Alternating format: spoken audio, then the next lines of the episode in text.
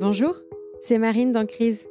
Je suis heureuse de vous retrouver pour ce nouvel épisode et je voulais vous remercier d'être toujours plus nombreuses et nombreux à écouter le podcast et remercier aussi celles et ceux qui ont pris quelques minutes pour laisser 5 étoiles et un commentaire sur Apple Podcast, Spotify ou Deezer.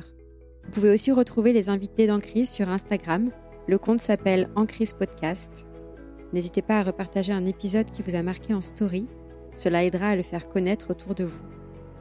Pour ce nouvel épisode, j'accueille Fanette au micro d'Encrise pour parler de troubles obsessionnels du comportement, plus connus sous le nom de TOC. J'ai des proches ou des amis qui ont été touchés par ces troubles et je suis pleine de gratitude pour ce témoignage que Fanette nous partage, pour mieux en comprendre les mécanismes, pour se sentir moins seul quand on est touché ou pour pouvoir mieux accompagner nos proches. Vous écoutez En crise, le podcast pour aider à remettre du sens quand il n'y en a plus.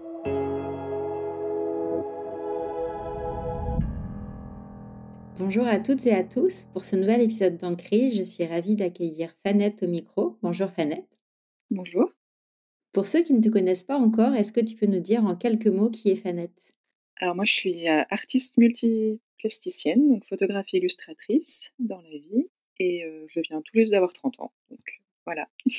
Trop chouette. Bon anniversaire. Merci. J'aime bien commencer les histoires par le début. Est-ce que tu veux nous dire euh, d'où tu viens, où est-ce que tu as grandi, est-ce que tu avais des frères et sœurs? Alors moi, je suis née à Besançon, dans le Doubs, tout à l'est de la France, à la, frontière suisse. J'ai grandi là jusqu'à mes 18 ans, donc euh, je suis née, j'ai grandi euh, ma prime enfance à Besançon, et j'ai un frère aîné qui a 7 ans de plus que moi. Et tu, es, tu as des bonnes relations avec ta famille, ton frère? Alors j'ai de, oui, oui, j'ai des bonnes relations. Ça a été euh, forcément plus compliqué quand j'étais petite, puisqu'il a 7 ans de plus que moi. Donc quand j'avais 7 ans, lui, il en avait 14, donc l'adolescence. Euh, donc à certains moments, j'ai pu me sentir un peu fille unique, mais euh, sinon, depuis qu'on est adulte, en fait, ça va beaucoup mieux. Et avec mes parents, donc oui, ça se passait bien quand j'étais petite. J'étais, j'étais plutôt globalement très bien entourée avec, avec ma famille. Tu es venue au micro pour raconter une crise que, que tu as traversée. Je te laisse commencer là où tu souhaites la faire commencer dans l'histoire, cette crise. Alors, je ferai commencer ma crise à 8 ans. Ça a duré un an au début et ça a repris à 13 ans. Donc, je pense que je vais partir de 13 ans. C'est là que ça, a vraiment, vraiment débuté. À cet âge-là, j'ai été prise de troubles obsessionnels compulsifs ou troubles obsessionnels du comportement. Ça s'est développé petit à petit. C'est pour ça que je dis que ça a peut-être débuté vers 8 ans, mais en fait, à 13 ans, il y a eu euh, un, élément déclencheur qui a vraiment développé euh, développé cette grosse crise qui a duré pendant un certain temps. Et donc à 13 ans, en fait, j'ai commencé à me renfermer sur moi-même. J'ai commencé à faire des comportements d'évitement autour des virus et des microbes notamment. Donc j'ai commencé à faire des, des évitements sur ce qui venait de l'extérieur. Dans la rue, j'ai commencé à éviter les gens. J'ai commencé à avoir des pensées obsédantes aussi à propos des virus et des microbes. Et en fait, à 13 ans, c'est vraiment devenu obsédant. À 14 ans, c'est devenu vraiment très handicapant. J'avais beaucoup de mal à sortir. Je pouvais plus m'asseoir sur le canapé euh, si j'avais été assise là avec des vêtements qui venaient de l'extérieur. Et en fait, euh, j'avais euh, des pensées obsédantes autour de, des maladies. J'avais peur de, de, tomber malade ou voire de mourir. Et le plus compliqué, c'était la nuit et le lit. Parce qu'en fait, j'avais l'impression qu'en en dormant, j'allais contracter je ne sais quelle maladie. Et donc, ça me provoquait des grosses insomnies, des nettoyages compulsifs, des, des changements de draps, des changements de vêtements et globalement beaucoup d'évitement. Tes parents s'en sont rendus compte? Alors oui, mes parents s'en sont rendus compte, je pense justement pas avant mes 13 ans. c'est à ce moment-là en fait que, que j'ai commencé à, à, faire des grosses crises de panique. Je pense que c'est au moment des crises de panique qu'ils ont vraiment vu qu'il y avait un souci, on va dire. Quand je paniquais à l'idée de m'asseoir sur le canapé, c'est vrai que ça les a un peu d'abord surpris. Ils ont, au départ, ils ont plus pris ça comme, comme peut-être des, des peurs d'enfants ou des, des caprices, on pourrait dire. Plus mon père que ma mère d'ailleurs. Ma mère l'a plus pris au sérieux assez rapidement. Mon père, lui, il a plus euh, tourné ça à la, à la, dérision, mais sans dire qu'il le prenait pas au sérieux. Je pense qu'il a trouvé que ça pour euh, appréhender quelque chose qu'il ne comprenait pas du tout. Et d'ailleurs, il a eu beaucoup, beaucoup de mal à, à comprendre euh, mes crises de panique, mes, mes évitements, mes nettoyages. Il m'a accompagné, il, il m'a pas jugé, je pense pas, mais il a, il a eu beaucoup plus de mal à, à comprendre. Je posais beaucoup de questions aussi. Par exemple, si j'avais touché quelque chose, je demandais à mes parents est-ce que c'est grave si j'ai touché ça? Ça a été vraiment la phrase récurrente à mes parents. Ma mère répondait euh, non, non, c'est pas grave. Et mon père lui répondait ah oui c'est très très grave. Et en fait ça me rendait folle parce que j'avais l'impression que c'était vrai. J'avais pas pas du tout de recul et d'autodérision à ce moment-là. Donc après je lui ai dit mais arrête de me répondre si c'est pour me répondre ça. Et ma mère par contre euh, essayait de me de m'aider en me disant mais non tout va bien c'est pas grave. Plus tard on verra que c'était pas forcément la bonne idée mais euh, en tout cas elle essayait de m'aider comme ça et sur le coup ça me rassurait.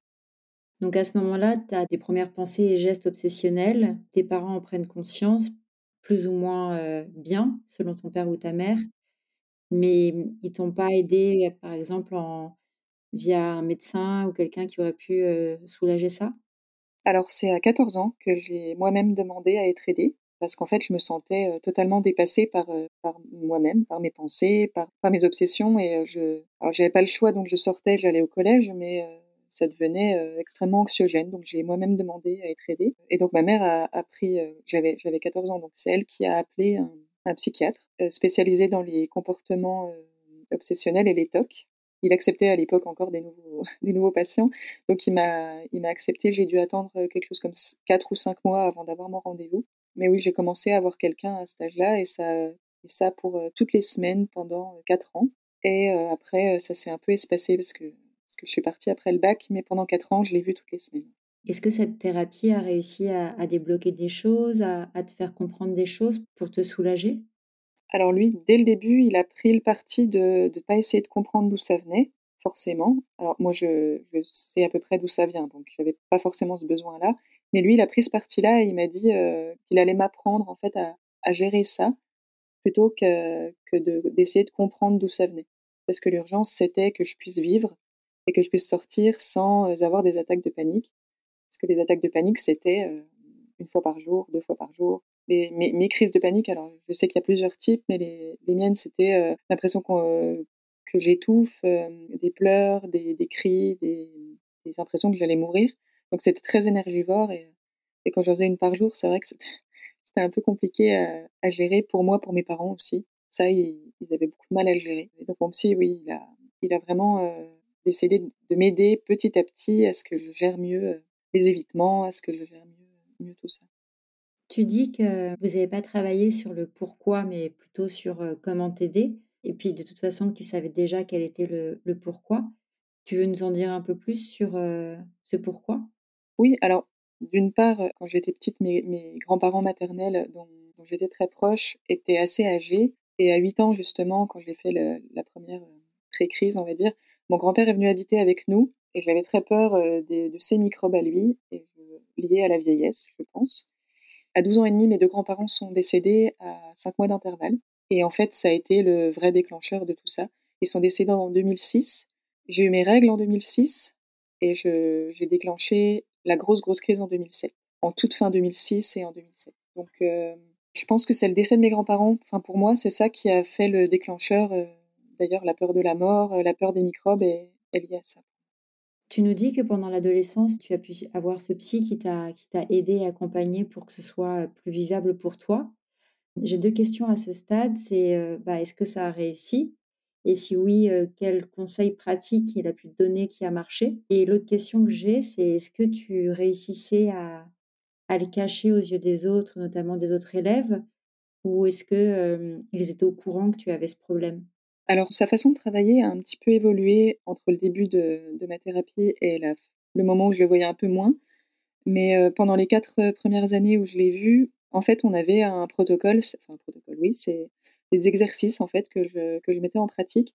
Donc j'avais un petit carnet et euh, je devais noter tout ce qui me gênait, par exemple, m'asseoir sur le canapé à ma place, en journée et le soir, parce qu'en fait, je m'asseyais sur mon canapé la journée à la place de mon frère et le soir à ma place pour que ma place soit propre petit à petit, il m'a dit, bah, tu te rapproches de euh, ta place à toi, un centimètre par un centimètre, et tu mesures ton taux de stress. Et en fait, ça, ça m'a, quelque part, ça m'a aidé parce que j'ai vu que j'arrivais petit à petit, mais ça a pris des mois, des mois et des années à ce que je sois moins stressée. J'ai réussi finalement à m'asseoir sur ma place en journée. Alors au début, je mettais une, couverture en journée et pas le soir. Et après, j'ai réussi à m'asseoir à ma place. Et en fait, je faisais ça pour tout ce qui me gênait dans la journée. Donc, euh, si je devais éviter des choses, je notais. En fait, je notais tout mon niveau de stress. Et quand je le voyais une fois par semaine, on, observait l'évolution et euh, on allait un peu plus loin en regardant un tableau, euh, il avait plusieurs tableaux des émotions et des, degrés d'émotion et des degrés de stress. Et, oui, ça m'a beaucoup aidé. Le travail avec lui, déjà, ça m'a permis d'en parler à quelqu'un qui était neutre et qui ne me prenait pas pour une, folle, sans dire que mes parents me prenaient pour une folle, mais à certains moments, ils avaient beaucoup de mal à me comprendre, je pense. Et d'ailleurs, maintenant, avec le recul, je comprends hein, qu'ils aient eu du mal à me comprendre. Mais lui, il était neutre et il, avait vraiment ce côté professionnel qui m'a beaucoup aidé. Et tous ces exercices, en fait, euh, petit à petit, j'ai réussi à, prendre un peu de respiration et à, être moins angoissée. Et alors, euh, pour ta deuxième question, au niveau des autres élèves, j'ai un niveau de, jeu euh, d'acteur assez, d'actrice assez impressionnant. Et en fait, les personnes à qui je n'en parlais pas ne le savaient pas. Donc dans les débuts, j'en ai parlé à personne. Alors j'étais beaucoup dans ma tête, mais en fait, j'arrivais à penser mes obsessions et à penser mais euh, j'ai touché ça mais c'est pas grave dans ma tête en parlant à quelqu'un. J'arrivais à faire les deux en même temps.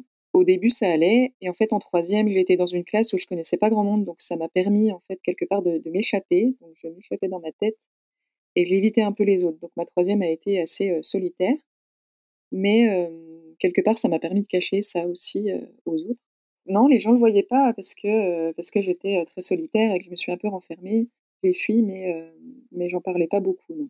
Et mmh, ensuite, j'ai compris que mmh, donc il y a eu cette première partie avec cette première thérapie qui portait ses fruits et qui t'aidait à, faire descendre le, niveau de pression et de stress. Quelle a été la, suite? Dans ces années-là, en fait, avant que, la pression redescende un peu, je suis devenue agoraphobe. Donc euh, j'avais, euh, en fait, c'est quand je suis rentrée au lycée, le changement d'établissement, le changement de, cours m'a remise un petit peu dans cette crise. Et, euh, donc, je suis devenue agoraphobe. J'avais, euh, je, sortais, j'allais au lycée, mais c'est tout ce que je faisais parce que euh, sortir dans la rue, en ville, me, quand il y avait du monde, ça me, en fait, ça m'emplissait tellement d'angoisse et de, de, questions que, que je le faisais plus, tout simplement. Et en fait, la pression a commencé à redescendre, je dirais, au bout d'un an et demi, vers le milieu de la première, la terminale. Après la terminale, je suis partie, très loin, à Dunkerque, dans le nord je me suis coupée de ma famille, je me suis coupée de, tout ce qui me rappelait en fait mes, mes tocs et mes obsessions. Et ça aussi, ça m'a beaucoup, beaucoup aidé. Alors je revenais euh, pour les vacances scolaires et je voyais mon, psy à ce moment-là, toujours le même, qui a commencé à changer un petit peu euh, sa façon de, me suivre parce que forcément, j'avais plus besoin de euh, cet outil qui était le cahier et j'appréhendais les choses différemment. Mais partir et me détacher de, de tout ça, ça m'a énormément aidé. Et aujourd'hui, il s'est passé plusieurs années depuis ton, tes 18 ans à aujourd'hui, 12 ans exactement. Et tu as réussi progressivement à, te défaire complètement de ces angoisses ou il y a toujours quelque chose qui reste présent? Alors, je ne peux pas cacher qu'il y a toujours un fond. Et d'ailleurs, toutes les personnes qui parlent, qui ont des tocs et qui en parlent, disent qu'elles n'arrivent que très rarement à s'en détacher complètement. Ça dépend des moments. Si je suis fatiguée, c'est plus fort. Si je suis stressée, c'est plus fort. J'ai eu des, en fait, entre mes 18 ans et maintenant, j'ai eu des phases euh, dépressives, j'ai eu des phases euh, d'angoisse euh, très très poussées. Il y a eu le Covid. Et en fait, le Covid, ça a été tous les gestes barrières, c'est ce que je faisais quand j'avais 15 ans et qu'on me disait qu'il ne fallait pas faire parce que ça ne servait à rien. Donc tout le travail que j'avais fait au niveau de mes obsessions, au niveau de, rebooter mon cerveau, et ben en fait, là on me disait qu'en fait non, j'avais raison. Mon cerveau avait raison quand il avait, quand il avait 15 ans et à 25 ans, c'est revenu. Mais étonnamment, comme j'avais tout ce recul et ce travail euh, qui avait été fait avant, ça a été très angoissant, je peux pas dire, mais comme pour beaucoup de monde. Mais finalement, je m'en suis plutôt bien sortie. En regardant cet épisode, je, me dis que j'aurais carrément pu vriller et pu retomber euh, à mes 15 ans. Et en fait, ça s'est pas, s'est pas passé comme ça. J'étais très angoissée pendant les premiers mois. Euh, de toute façon, on ne sortait pas. Donc, mon agoraphobie n'est pas revenue.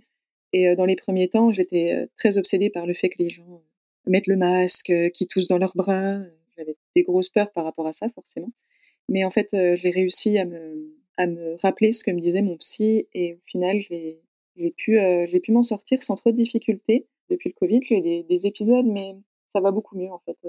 J'ai démissionné de l'éducation nationale, ça m'a beaucoup aidé aussi. Être prof, c'était pas forcément évident avec les microbes tous les jours, mais c'est pas ce qui me dérangeait le plus finalement. J'ai plutôt bien géré. J'aime bien mettre des bâtons dans les roues, faut dire. J'aime bien me, me, mettre des difficultés, travailler avec des enfants en bas âge qui dessus. Euh, et finalement, en fait, faire ce genre d'expérience avec euh, quelque part en, cherchant euh, ses limites, ça aide aussi à, aller plus loin et à, aller mieux. Je pense que c'est ma manière aussi de, de pas me laisser, de pas me laisser guider par toutes ces obsessions, même si quelque part elles seront toujours là. Peut-être, peut-être pas. J'espère qu'un jour ça partira complètement, mais pour l'instant elles sont là et, et j'essaie juste de vivre avec, comme j'ai appris à le faire quand j'avais 15 ans. Parfois, sur ce genre de, de peur de mort, de maladie, il y a le côté hypochondrie qui peut aller avec et qui peut amener à souvent faire plein d'examens pour vérifier qu'on n'a rien. Est-ce que ça, c'est quelque chose que tu as eu également? Alors quand j'étais ado, j'avais très envie de le faire, mais j'étais forcément bloquée par mes parents, qui étaient mes, garants, puisque j'étais mineure. Mais je leur demandais tout le temps, est-ce que tu penses que je peux avoir ça? Est-ce que j'ai ci? Est-ce que j'ai ça? À l'âge adulte, sachant que j'avais moins de, de TOC et moins d'obsessions de, ce, type-là, j'ai été moins tentée de le faire, mais euh, c'est vrai qu'à certains moments, je suis allée chez le médecin parce que j'avais quelque chose qui me paraissait étrange, qui m'obsédait trop, donc je suis allée faire vérifier. Euh, j'ai une tendance certaine à me faire, euh, enfin, ce qu'il faut faire sur le principe, ce qu'on nous dit de faire, mais je vais voir un dermatologue très régulièrement pour être sûr que j'ai pas de problème. Je fais des prises de sang très régulières pour être sûr que tout va bien. Donc oui, j'ai une tendance à plus, à une certaine époque. Là, je, fais les contrôles normaux. à une certaine époque, je les faisais un peu plus que, la normale. Pour celles et ceux qui peuvent avoir des, des TOC, avec toute la difficulté du regard des autres dessus, euh, de l'incompréhension aussi de, l'entourage, quel conseil tu aurais envie de, leur donner qui, toi, euh, a pu t'aider euh, durant ces années? À l'époque du plus gros de la crise, j'avais euh, j'ai eu des, pensées suicidaires à peu près tous les jours, pendant trois ans, je dirais. Et en fait, ce qui me tenait quelque part, c'était mon entourage. J'ai survécu à la base pour mon entourage, qui me soutenait. Je sais pas quelque part si c'est un, bon conseil à donner à quelqu'un, mais s'accrocher à quelque chose qui en vaut la peine, comme moi, mon entourage, par exemple, quand j'étais ado, et en fait essayer de, sortir de tout ça et de, vivre en fait tout simplement pour euh, les rassurer quelque part. Moi, ça m'a aidé. Alors c'est très étrange. Quelque part, c'est c'est pas pour moi que je l'ai fait. Je me dis qu'à ce moment-là, moi, j'étais mon pire ennemi. Enfin, mon cerveau, du moins. mes obsessions étaient mes pires ennemis et euh, j'avais juste une envie, en fait, c'est de me taper la tête contre les murs arrêter d'oublier. Et en fait, me rattacher à quelque chose d'extérieur me rattacher à quelque chose de positif et vivre pour ça, ça, ça m'a aidé à, à, supporter ce que, ce que je vivais à cette époque-là. Et maintenant, en fait, oui, je vis toujours pour mes parents et, ma famille parce que je les aime profondément, mais je, je vis aussi pour euh, ce que j'aime et ce que, pour moi, en fait. Maintenant, c'est plutôt, euh, j'ai réussi à me détacher des conventions sociales et du regard des autres et euh, j'ai décidé, malgré les peurs, de, de devenir exactement ce que je voulais, donc artiste quelque part, ça m'apporte du stress, donc ça m'apporte aussi quelques tocs à certains moments. Mais finalement, je vis pour quelque chose qui me plaît à moi pour, pour le coup. Mais à l'époque, à l'époque où j'étais incapable de vivre pour quelque chose qui, qui me tenait à cœur à moi, j'ai vécu pour, pour d'autres gens. Donc se raccrocher à quelque chose d'extérieur, moi, ça m'a beaucoup aidé. Après, se faire suivre par quelqu'un d'extérieur à la famille aussi, de neutre, que ce soit un psychologue, un psychiatre, aller voir un, médecin généraliste, euh, aller aux urgences si on a une grosse crise et qu'on n'arrive pas à la passer. Euh, se faire aider par euh, du personnel médical, je, pense que c'est nécessaire quand on a des TOC et que ça devient handicapant. Tout le monde a des tics ou des microtocs parce que le cerveau humain est, plus ou moins constitué comme ça. Mais quand on a des TOC qui deviennent handicapants et qui deviennent, peu importe lesquels, hein, de vérification, de, de sécurité, de microbes, c'est très important de se faire aider, peu importe comment, mais de se faire aider. Et dans mmh, l'accompagnement médical que tu as eu, au-delà de la thérapie, il y a eu également des médicaments prescrits ou ça a été uniquement de la thérapie? Euh, Quand j'étais ado, il y a eu uniquement de la thérapie. J'ai eu des antidépresseurs et des anxiolytiques, mais plus tard, pour mes épisodes dépressifs. Et tu as eu l'impression que ça t'avait aidé? La première fois, pas du tout. Je me suis sentie complètement enfermée. J'avais plus. Alors pour le coup, euh, je les ai pas pris pour les TOC, même si la dépression quelque part était liée à mes angoisses, notamment au virus. Mais en fait, ça m'a enfermée. J'avais plus aucune émotion. Moi qui étais débordée par mes émotions depuis à peu près 8 ans, ne plus en avoir du tout, ça a été insupportable. Donc j'ai très rapidement arrêté, toujours avec l'accord de mon médecin. C'est très attention quand on arrête les antidépresseurs, on ne le dira jamais assez. Mais j'ai pris la décision, en accord avec lui, d'arrêter assez rapidement et de diminuer les doses progressivement. j'ai continué les anxiolytiques quand même pour avoir ce soutien-là, Mais ces antidépresseurs-là m'ont complètement anéanti.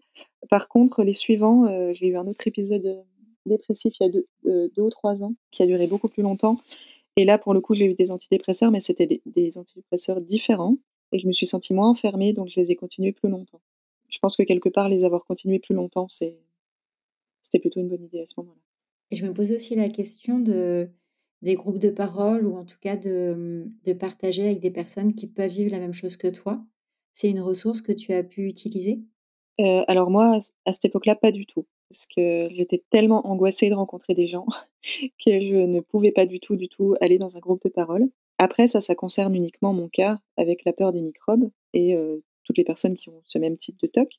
Mais euh, je pense qu'effectivement, parler à des gens extérieurs à ta famille ou à ton médecin qui ressent les mêmes choses que toi au même moment que toi, ça peut être bénéfique dans le sens où on a souvent l'impression d'être seul, d'être enfermé, d'être complètement euh, cinglé, on peut le dire comme ça.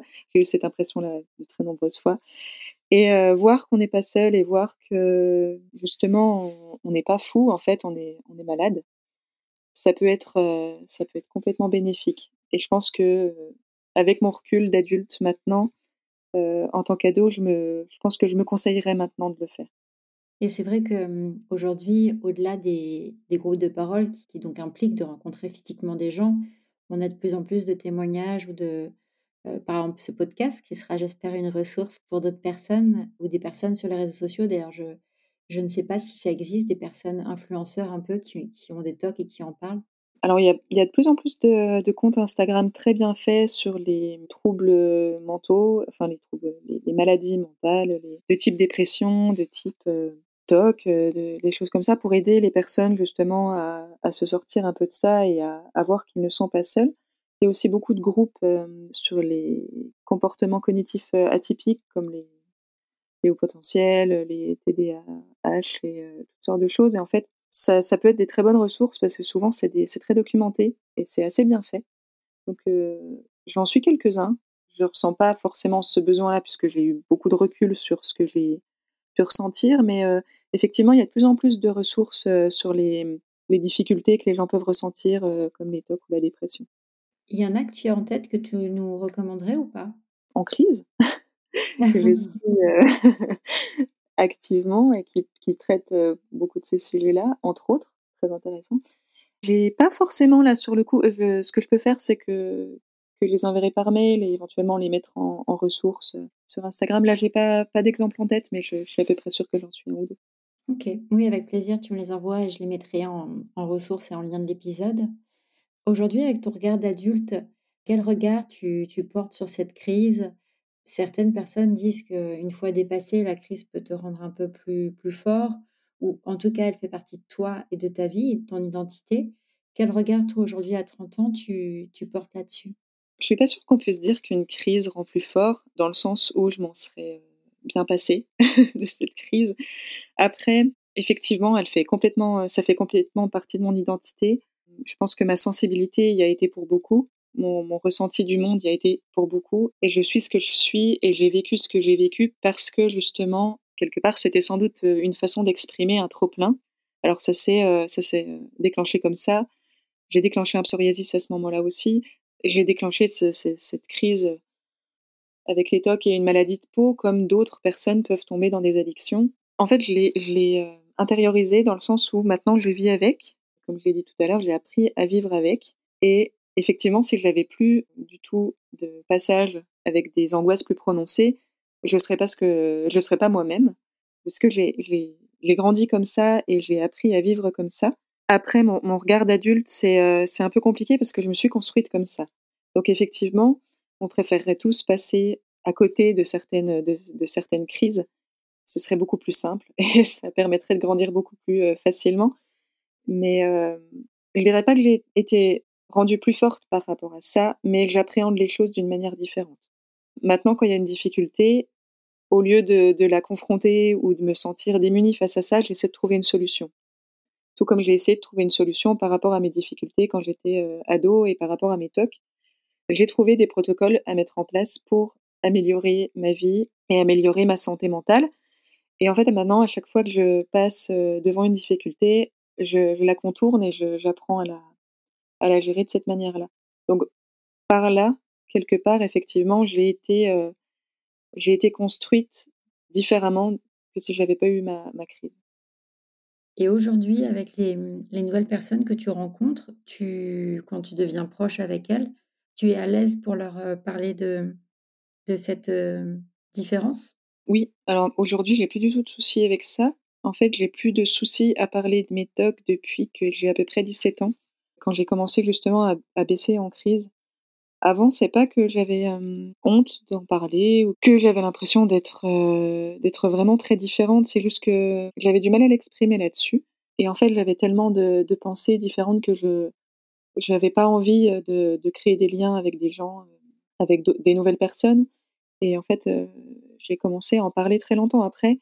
D'ailleurs, les personnes qui m'étaient le plus proches, j'avais pas beaucoup de gens proches de moi, mais n'avaient rien vu et étaient très surprises par ça. Mais depuis que j'ai à peu près 17-18 ans, j'en parle assez facilement. J'ai plus de difficultés. Euh. Et d'ailleurs, je trouve ça très important, d'une part, d'en parler pour, euh, pour généraliser euh, l'information, on va dire, pour faire connaître ça. Je trouve ça important pour que les gens me comprennent, en fait, parce que je peux avoir des, je peux toujours avoir des, des comportements d'évitement que j'ai mis en place depuis 15 ans et dont je ne me rends absolument pas compte. j'ai toujours une manière de me laver les mains assez fréquente même si je m'en rends pas compte parce que j'ai, encore une fois, je me suis construite comme ça et j'ai appris à vivre comme ça. Donc, euh, c'est des, choses qui, à l'époque, me permettaient de vivre plus tranquillement. Et mon psy m'avait dit, ben, tu as besoin de te laver les, mains un peu plus souvent que la moyenne.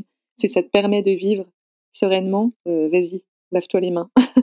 et donc, euh, et donc j'ai appris à vivre avec ça en me disant que c'est pas grave et que c'est bien. Donc forcément, il y a certaines façons d'être qui paraissent étranges. Donc je préfère en parler expliquer pourquoi.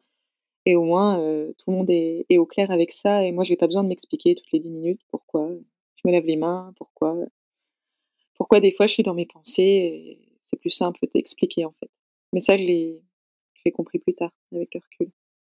Et le psoriasis dont tu parlais, qui, euh, pour ceux qui ou celles qui ne connaissent pas, qui est une maladie de la peau qui s'inflamme, un peu comme de l'urticaire, tu, as réussi à, à t'en débarrasser ou c'est quelque chose qui est encore présent? Alors ça, c'est quelque chose qui est encore présent, qui s'est développé ben, à mes 13 ans, donc vraiment en lien avec mes tocs.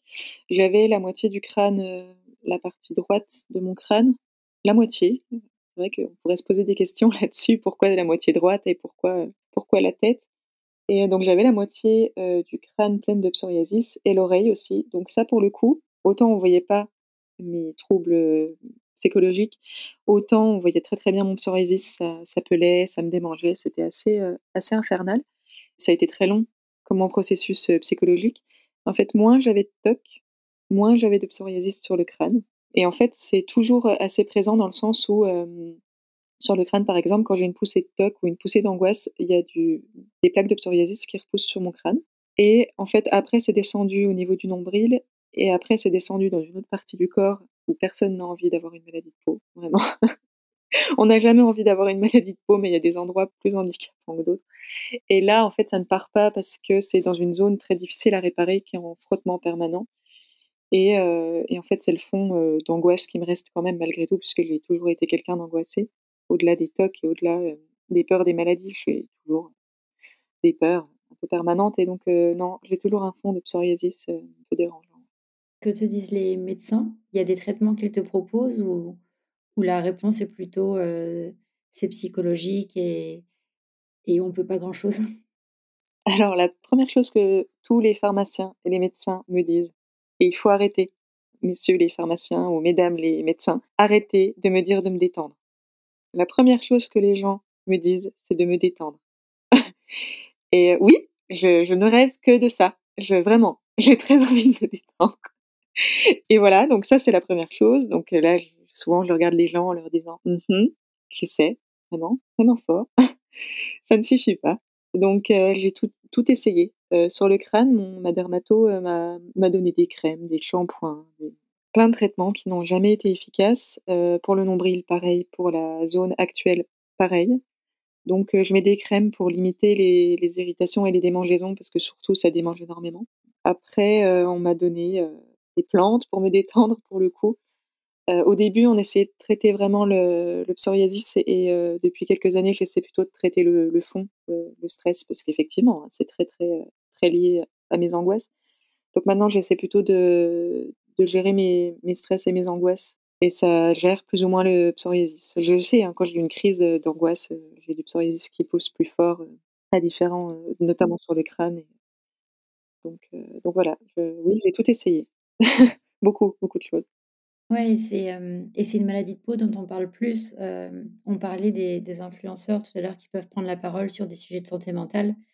On en voit aussi aujourd'hui qui se montrent en photo avec leur plaque de psoriasis et qui, et qui sensibilisent hein, sur la difficulté que c'est d'avoir des maladies de peau, le regard de l'autre et que et que c'est pas parce qu'ils sont sales ou qu'ils ont mauvaise hygiène. Et c'est important effectivement de de pouvoir libérer la parole, d'en parler pour que les personnes qui traversent ça n'aient pas la double peine de c'est déjà dur pour soi et en plus de d'avoir de l'incompréhension, de la gêne ou de la part d'autres personnes.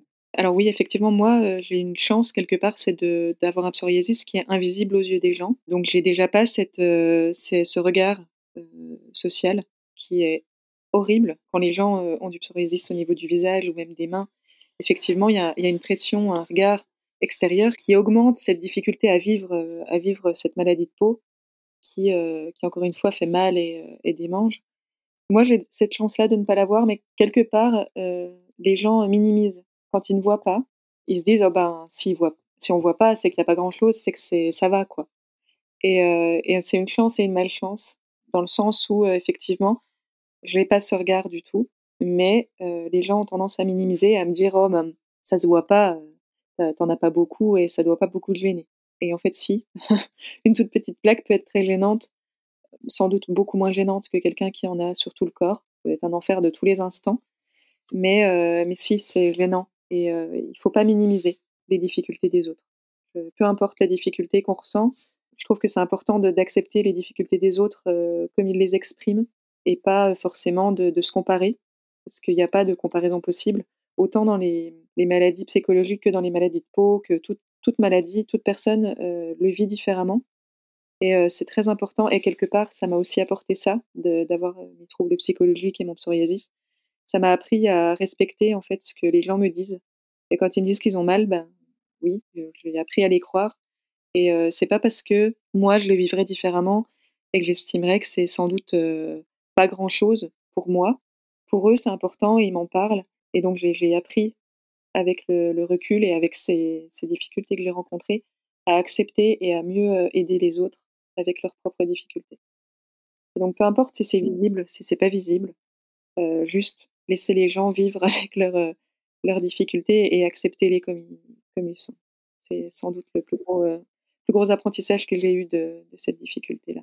Tout à fait. De pas minimiser et de pas euh, comparer les souffrances sur une échelle. Chaque situation, quand on traverse des choses comme, comme ça, est difficile et, et ça fait mal de les minimiser et de, et de les mettre de côté. Un grand merci, Fanette, pour ton témoignage. Je suis hyper heureuse que, que tu aies témoigné sur ces sujets-là qui, même si on en parle plus, sont encore peu présents. Et j'espère que ça pourra aider cet épisode toutes les personnes qui, ou tous les parents aussi, qui peuvent avoir des enfants qui développent des TOC et de d'être une ressource pour pouvoir les aider, pour pouvoir comprendre un peu plus. Donc, mille merci pour ton témoignage. Et merci à toi, déjà pour le travail que tu, que tu fournis avec ton podcast et pour ta bienveillance et ton écoute. Euh, et encore une fois, si des gens ont besoin de me parler, euh, plus précisément, je suis toujours disponible, donc euh, ils peuvent te contacter et tu, donneras mon contact, mais avec un, immense plaisir. Merci beaucoup, Fanette. Merci d'avoir écouté cet épisode de En crise, le podcast pour aider à remettre du sens quand il n'y en a plus.